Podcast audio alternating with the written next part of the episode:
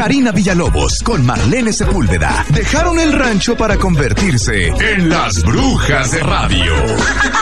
Por los 40 Mexicali. 40.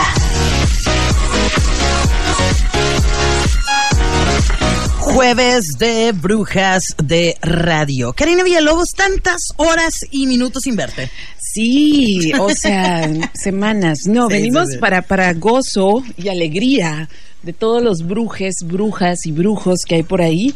Venimos de grabar, estamos cumpliendo con nuestra promesa de que íbamos a grabar cada semana, brujas de rancho y así lo hicimos hoy, señores. Eh. Así lo hicimos, pero ni eh, nos pusimos muy intensas, así que tengan en cuenta eso y ni chance tuvimos de echar chal, ¿verdad? No, ¿verdad? No, no, nos fuimos directo. Directo al tema. A lo que íbamos.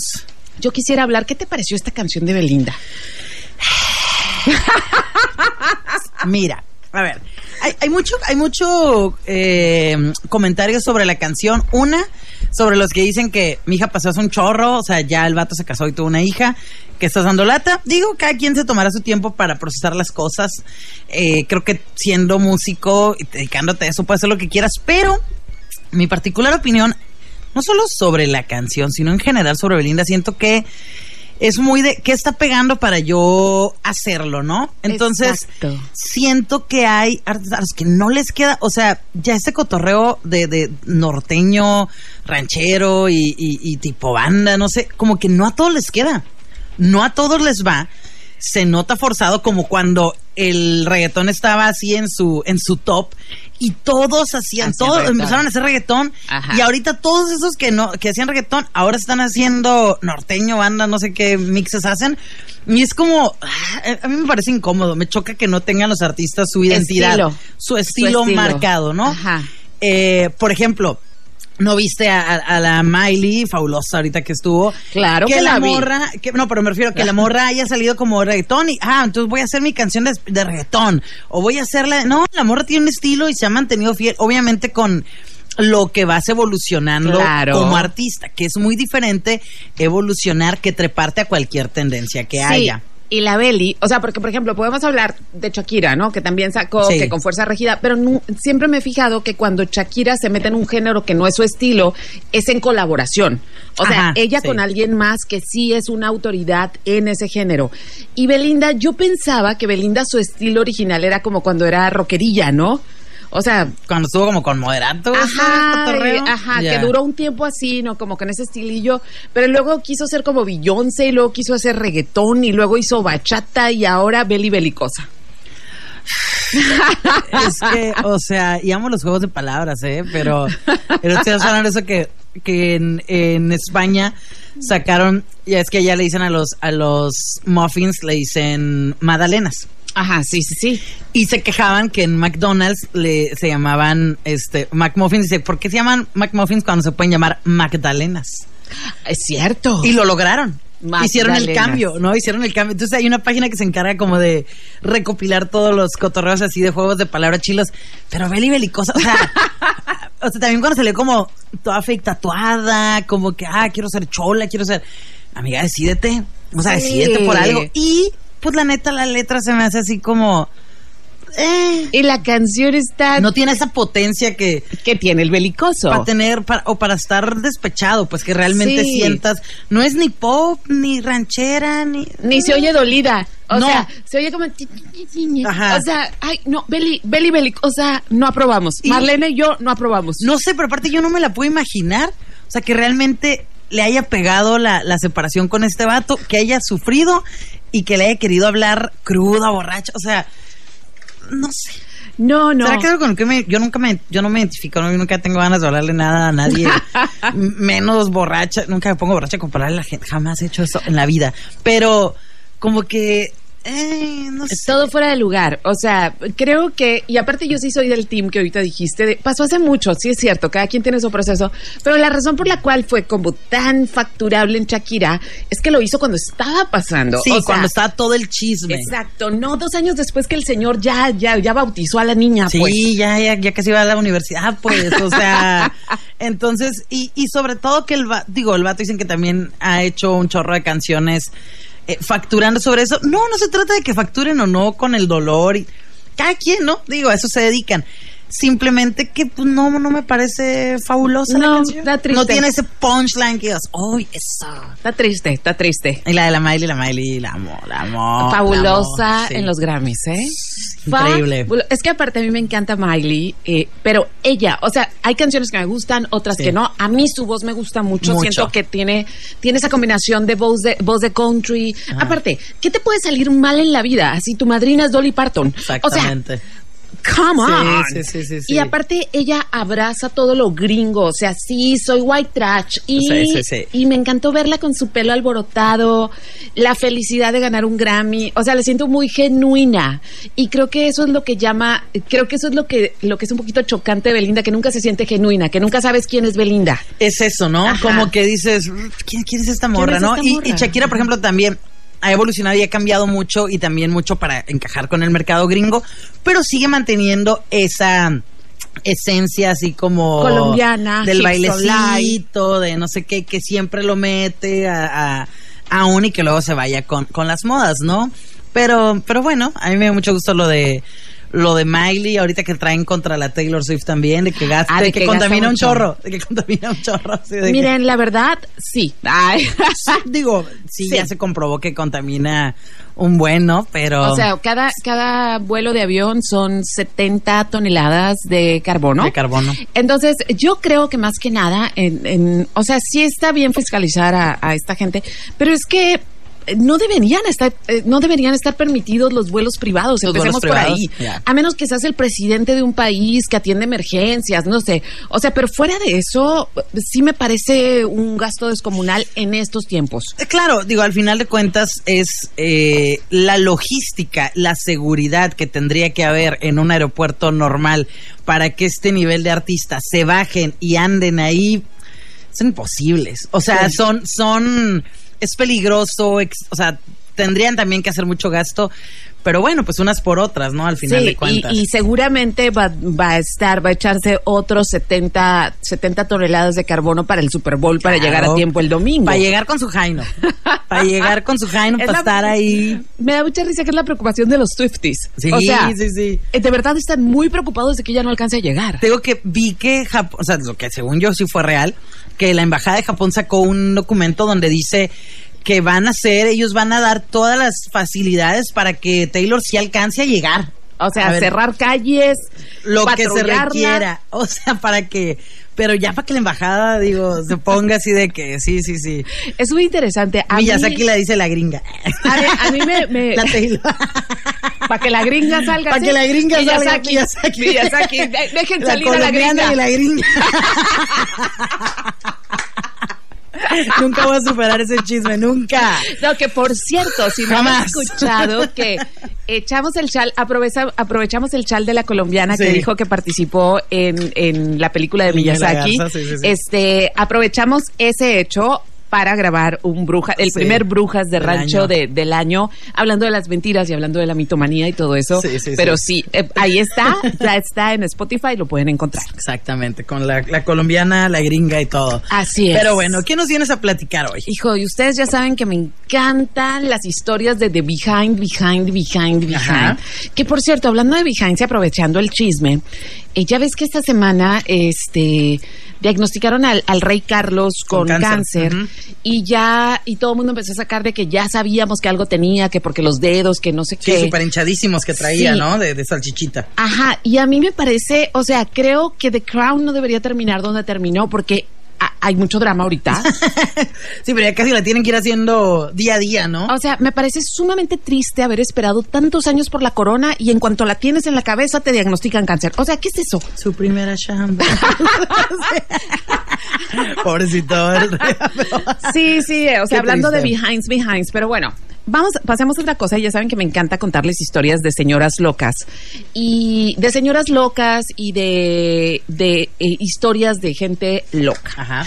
Entonces resulta, voy a empezar por esto. Cayó a mis manos un libro, un libro pequeñito que se llama Las Primas. Y venía, el antecedente, el antecedente con el que cae a mis manos es, este libro no tiene género. Ok. Ok, anda. O sea, anda. Empezando por ahí, ¿no? Efectivamente, el libro no tiene género. O sea, el libro eh, de- pasa de un lugar a otro sin contemplaciones para ti como lector, que llega un punto donde tú estás diciendo, a ver, a ver, ¿Qué estoy leyendo? no, ¿Qué es ¿sabes qué te empie- empiezas a sentir? La escritora se está burlando de mí. ¿O qué está haciendo? O sea, como esas películas que te empiezan a cambiar la trama y dices, ¿qué está pasando? Ah, Ajá. pero en la literatura no es tan común que sientas que el autor se está burlando de ti. Mm. Entonces yo lo empecé a sentir y dije, hay algo, a ver, eh, y le hablé a la persona que me recomendó el libro. Entonces le digo, a ver, ¿por qué me recomendaste? Ya lo ¿Qué terminaste. fregados traes? Ajá, me dice, ya lo terminaste. Bueno, es que lo interesante no nada más es el libro, tienes que saber la historia detrás del libro. Ok, y entonces me puse a investigarla y el libro es fenomenal. Por favor, búsquenlo, cuesta 300 pesos, se llama. Las Primas, pero les voy a contar la historia detrás del libro.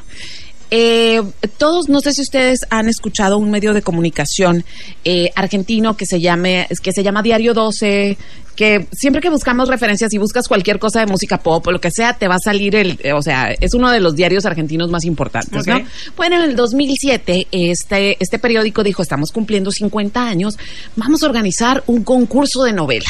O sea, que los concursos de novelas son muy importantes, sobre todo para escritores nuevos, y en este caso era la nueva novela, sí, Ok. la nueva novela, este, y para esto estamos hablando de escritores como Rodrigo Fresán, Mariana Enríquez, que ahorita son como la, la panacea en escritura latinoamericana, que estaban dentro del jurado, entonces lanzan la convocatoria, ¿no? Lanzan la convocatoria y reciben 600 novelas. Para esto hay un, o sea, está el jurado, el jurado que son los grandes escritores argentinos, puros hombres para variar, Sí, y está sí. un prejurado entre los que está Mariana Enríquez, que si no la han leído escribe novelas de terror impresionantes, impresionantes. Entonces les va a dar miedo apagar la luz, te va a gustar, te va a Muy gustar. bien. Bueno, entonces estaban unos escritores que todavía no tenían el como el nivel de leyendas en 2007, que eran los que se encargaban de leer las, las novelas para ver si las pasaban al jurado. ¿Bajo qué criterios? Porque obviamente ellos no tenían criterios de decir esta es buena o esta es mala, porque no eran los jurados, sino que no cumplían con los estándares de lo que se pedía en la convocatoria, ¿no? Que era 100 páginas cuando menos, este en Times New Roman 12, Con tanto de separación. de- legible, de- o sea, las cuestiones técnicas eran lo que ellos tenían, leer las novelas y básico. cuestiones técnicas y los jurados en particular habían pedido que este se sacaran del, del cuento a todas estas a todas las personas que escribieran estas historias porque eran las más comunes y no querían leerlas traumas sexuales Ok. Sí, sí, sí. eh, imitaciones de rayuela claro. imitaciones, este, imitaciones de Rayuela, imitaciones de 100 años de soledad, que por favor las sacaran del concurso, este, el, el descubrimiento de la homosexualidad en los 30 ok. y que cualquier novela que estuviera catalogada como estoy escribiendo esto porque mi terapeuta me lo aconsejó, que por favor la sacaran, ¿no? o sea, de entrada era un Primer rasero. filtro, ajá. Pero me encantó el filtro porque toda la gente que pasa por esto piensa que su historia es digna de contar. Y no estoy diciendo que no sea digna de contar, Pero Todas es las común. historias cuentan, pero es común. Sí, exacto. O sea, común. Entonces, y el hecho de que tú tengas una historia para contar no quiere decir que todos deban leerla, que todos deban saber. Que tengas algo que decir no quiere decir que la gente tenga que escuchar. Sí, o sea, la literatura es un arte y contar historias es una manera como tenemos de comunicarnos, ¿no? Y además, si nos ponemos a pensar un poco en los jueces de los libros, porque pues, o sea, jueces no nada más de, de concursos, sino también la gente que se dedica en las editoriales de decidir, es un trabajo muy interesante porque Sí. son los que deciden, interesante e importante, son los que deciden cuáles palabras pasan a la historia y cuáles Quedan ahí. quedan ahí, ¿no? En el tintero, Entonces, así con esta lista, si usted está pensando que va a cambiar la historia de la literatura, Con su novela. este, con su novela aparecida 100 años de soledad, fíjese que no, No. va a ser así. Exacto. Entonces, bueno, sacaron a todas estas novelas, ¿sí? Del, del conjunto, y tenían una que cuando, o sea, cuando la leyeron los prejueces, Ajá. dijeron, ¿qué onda? ¿Es novela? ¿Es una broma? ¿Es... A ver, eh, y luego decían, ¿está legible? A veces sí, a veces no. Lo que está legible es muy bueno, pero lo que no está legible, no, Muy pero extraño. está escrita en máquina de escribir eléctrica que no tiene una E. O sea, ¿qué tan serio puede ser esto? Claro. Oye, pero hay correcciones a mano sobre liquid paper.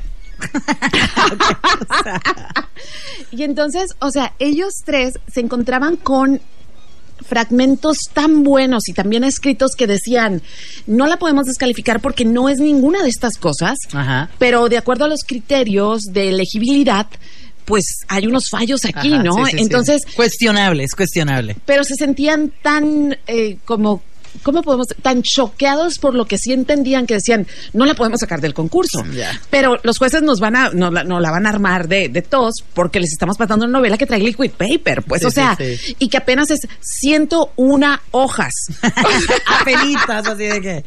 En la línea. Ajá, o Pasó sea, de panzazo, seis, así. todos estos, o sea, todos estos relajos, ¿no? Entonces, total, que estos dicen, pues, ahí va. Vamos a mandarlo. ajá. Vamos a mandarla porque... se agüitan, pues ya Ajá. que- Ahí, ahí nos ponemos, si nos regañan, pues ni modo, pero vamos, a, vamos a pasar. pasarla, ¿no? Entonces les llegan a los jueces, les mandan a cada uno su copia y la primer junta que, que llegan, todos dicen, ¿quién, ¿quién es el escritor que nos está jugando esta broma? O sea, ¿quién es el... Seguro es alguien que nos conoce a todos, que sabía que... Alguien súper Ajá. top que, que, que lo está haciendo Sí. maquiavélicamente, ¿no? Y qué vergüenza cuando abramos el sobre, si lo premiamos, qué vergüenza cuando abramos el sobre y nos damos y nos demos cuenta que es uno de nuestros amigos que nos está jugando una broma. O sea, primer ronda, se juntan, nada, no consiguen la votación. Para empezar la votación era la sacamos o no, la sacamos o no, la sacamos o no, la dejamos en mención honorífica o gana o no, de plano la sacamos porque se van a burlar de nosotros. Entonces, o sea, había todo, se van otra vez a sus casas, vuelven, ya tienen encima el premio y dicen con whiskies. O sea, Ajá. esto lo Sí, vamos sí, a dirimir sí. con whiskies. Eran siete jueces y cuatro de ellos dijeron cómodamente lo que vote la mayoría. no, pues bueno. lo que vote la mayoría. Pues qué concha, ya nada más Sí, sí, estaba sí. la decisión en tres, ¿no? Y ahí estaban y no estaban y tenían las discusiones. Y total, aquí me voy a pasar. Me voy a brincar de tiempo. No sé si sigue una rola ahorita porque me voy a brincar de Va, tiempo. vamos a irnos con una canción para que la gente se quede picada. ¿Qué pasó? Sí, ¿Qué es que está más inter- o sea, la, la historia es increíble y la historia detrás de la historia es Más wow. todavía. Va. Perfecto, vamos a escuchar esto de Muse, Can't Take My Eyes Off You. Bueno, que no es de ellos, pero ellos sacan esta versión bastante bonita, muy ad hoc para este mes de febrero. Y lo escuchas aquí en los 40. 40. Pero sabes lo que...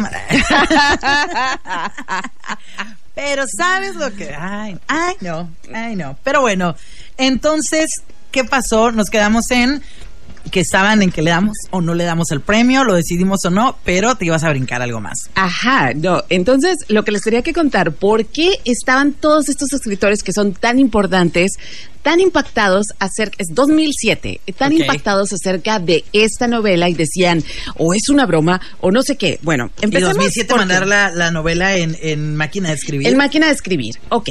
La novela se trata de lo siguiente, son, se llama Las Primas, Ajá. este, los personajes son las dos hermanas Betina y Yuna, y las primas son Karina y Petra, ok. Ajá. Betina es la deforme y así la, así la, ¿La mencionan? así la mencionan. Ok. O sea, empecemos porque nadie escribe de esa manera y sobre todo después del 2005, cuando estamos hablando de capacidades especiales, Y ¿no? de no hablar de los cuer- La Ajá. deforme. La deforme. Sí. La deforme. Muy bien. Y luego la, la, esa es Betina, la deforme. Ajá. Y luego Karina, que es una de las primas, es la combinación de sexualidad y muerte.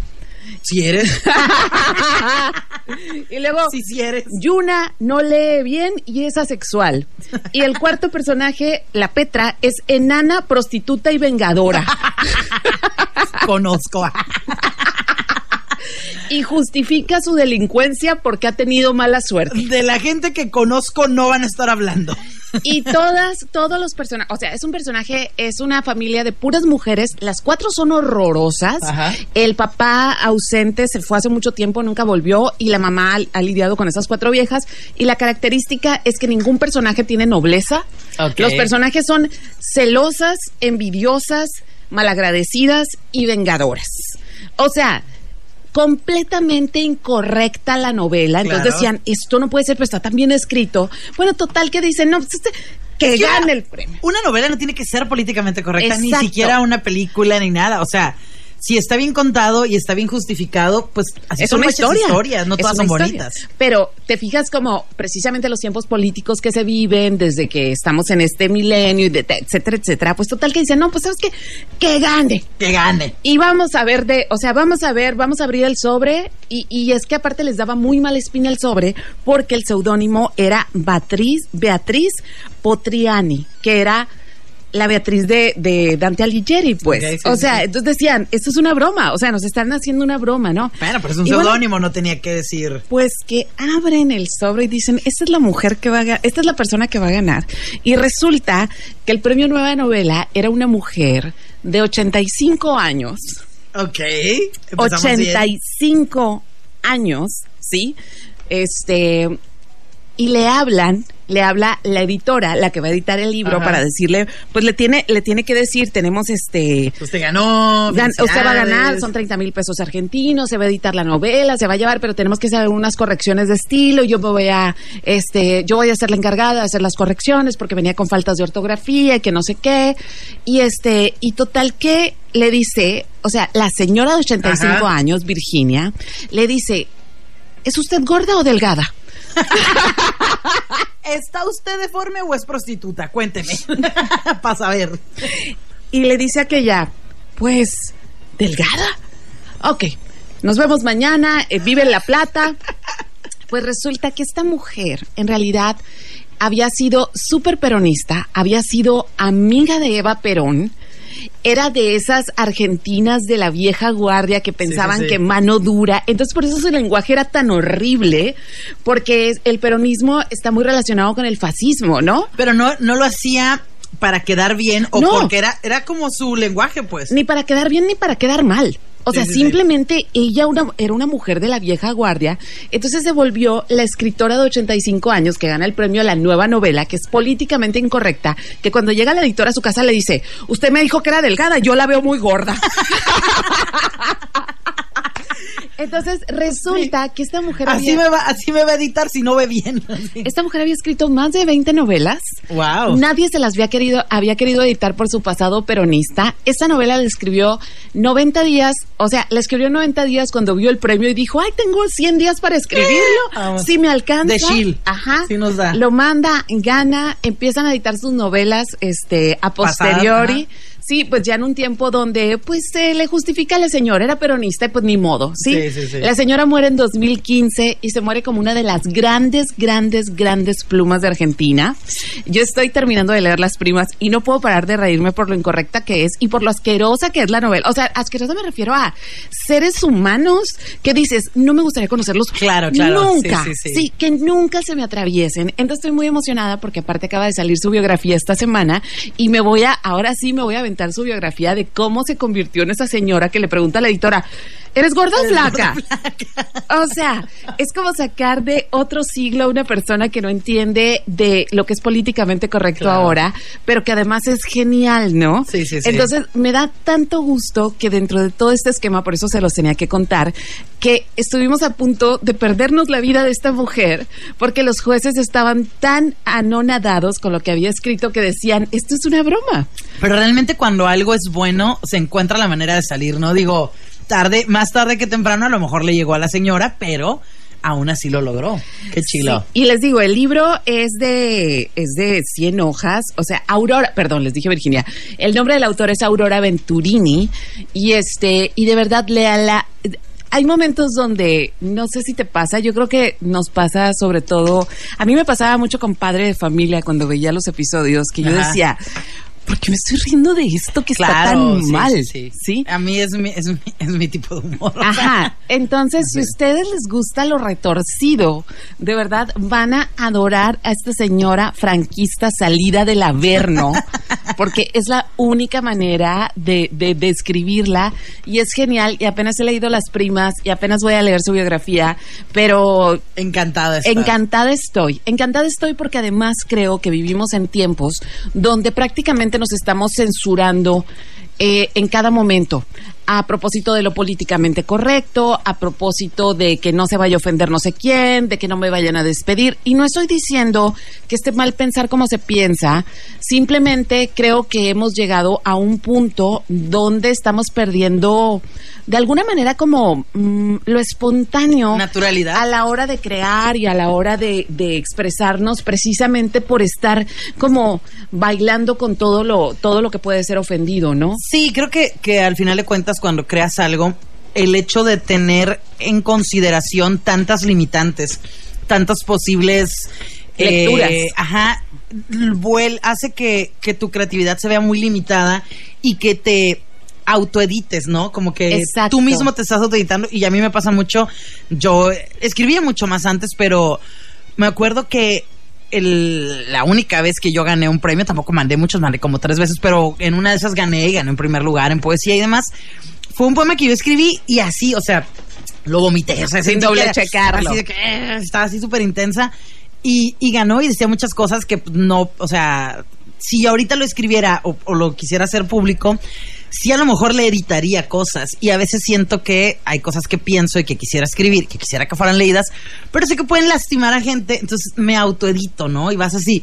Siento que cuando alguien no tiene esos límites, le vale, que es algo que también se da con la edad que a tus ochenta y tantos años dices, mira, yo voy a ser la vieja odiosa, grosera, y, y, tiene, y te la tienes que perdonar a veces porque ah, pues, está viejita, ¿no? Entonces tienes menos esos límites y te importa mucho menos. Pero, pero sí es muy triste que en todas las creaciones se vea como esta limitación Sí, social, cultural. Totalmente. Es un momento. Yo pienso que va a pasar. O sea, pienso que estamos en un momento de que nos hemos dado cuenta de muchas cosas que no estaban bien y que como sobrecuidamos las formas ahora. Por ejemplo, a nosotros nos pasa en, en Brujas de Rancho que sí, o sea, decimos muchas cosas, pero siempre hacemos disclaimers. O Sí, sea, claro. siempre como que, ah, soltamos algo y lo, no, vayan a creer que esto, o sea, O por ejemplo, en series que nos gustan como Sex and the City, que no tenía esos como filtros, Ajá. eh, cua- la original, sale la primera en Just Like That y era demasiado, quiero quedar bien con todo.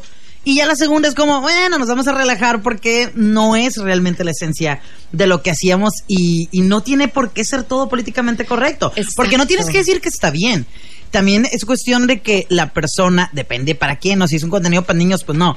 Pero si estás hablando de adultos que tienen la capacidad de discernir entre esto es interesante verlo, pero con una perspectiva de análisis, con sabiendo que es humor negro, pero que no es correcto. Sea, es diferente. Exacto, como esas cosas que empezaron a hacer hace algunos años de eh, sacar películas de los catálogos porque eran racistas o porque esto no se debe hacer eso No. porque entonces cómo entiendes el pasado. O sea, debes de debes de así como cuando vemos cosas de que wow, o sea, era normal en ese tiempo decirle así a la gente, era normal que estuvieran separadas las personas de color. O sea, todo eso tenemos que seguirlo viendo para que no se nos olviden los avances que hemos tenido en derechos civiles y en y en sociedad y en libertades y demás, ¿no? El otro día vi un video de TikTok donde es una, es como una- un pedacito de Candy Candy. Que Ay, Candy Candy. como que se escapó o algo así y llega y el, y el novio, no sé quién, le da un cachetadón de ¿qué te pasa? Nos preocupaste todos y ella Tienes razón, tú siempre me cuidas, gracias por reprender. O sea, es como de que.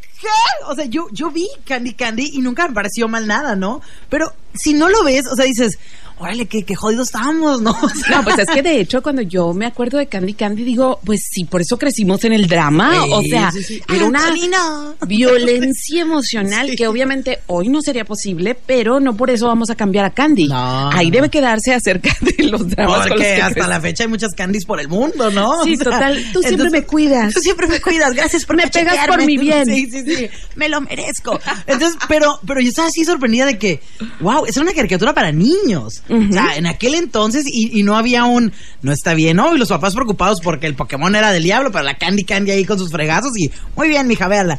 Pero es interesante ver esa, con esa perspectiva del tiempo y del contexto social, político, cultural Sí, que había. Qué pues. maravilla. Y me encanta, por ejemplo, que esta mujer no se haya dado por vencida y que hubiera seguido escribiendo y que hubiera seguido en su, en su manera de ser, porque a lo mejor sí, la- la- por mucho tiempo no la publicaron, pero pues llegó el tiempo donde alguien reconoció su genialidad y qué alegría. O sea, Qué alegría. Entonces les digo nuevamente, Aurora Venturini, las primas empiecen por eso, por eso si ustedes son de los que se ofenden cuando se burlan de la enana prostituta, no lo No lo lea, lean. pero si sí se anima, lo va a disfrutar muchísimo. Muy bien, Karina, ¿dónde te pueden encontrar? Pues en Karina Villalobos en Facebook, arroba 9 en Instagram y también en punto 56 foto, que tengo curso de foto que empieza el 27 de febrero. Ah, Hay lugares, así que echan el grito este para que se acomoden, se van a divertir bastante. Perfecto, me dice por acá Demetrio, Candy Candy, yo crecí viendo Remy. Uh, uh, uh, ojito de Remy. Ramón, el Remy, ojito Remy, por algo viene de ahí la frase. Ojito Remy. Saludos también por acá a María Eugenia Castañeda. Saludotes y a todos los que nos escucharon hoy. Muchas gracias. Yo soy Marlene Sepúlveda. Nos escuchamos mañana en punto de las 5 para terminar la semana. Y ahora sí, adiós. Bye.